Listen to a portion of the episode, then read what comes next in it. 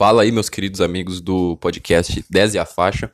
Eu vim aqui bem rapidinho só para falar que teremos algumas mudanças. É, esse é mais um aviso para vocês saberem qual é a princípio, né? Qual que vai sair aí primeiro.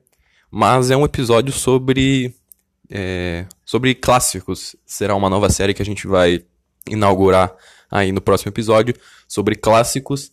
Eu já vou revelar aqui qual que foi o escolhido. Foi aí se não o maior, um com certeza dos maiores clássicos que a gente tem hoje no futebol mundial, que é Galatasaray e Fenerbahçe. A gente vai contar a história desse clássico desde o início até os dias de hoje, os confrontos, os títulos, as rivalidades, é, como esses clássicos extrapolam, né? Só extrapolam os limites do campo. Então esse sim vai ser o nosso próximo é, o nosso próximo episódio com um novo quadro, e esse quadro com certeza vai continuar. Espero que vocês também gostem, que vocês mandem sugestões de clássico que vocês querem ver, beleza?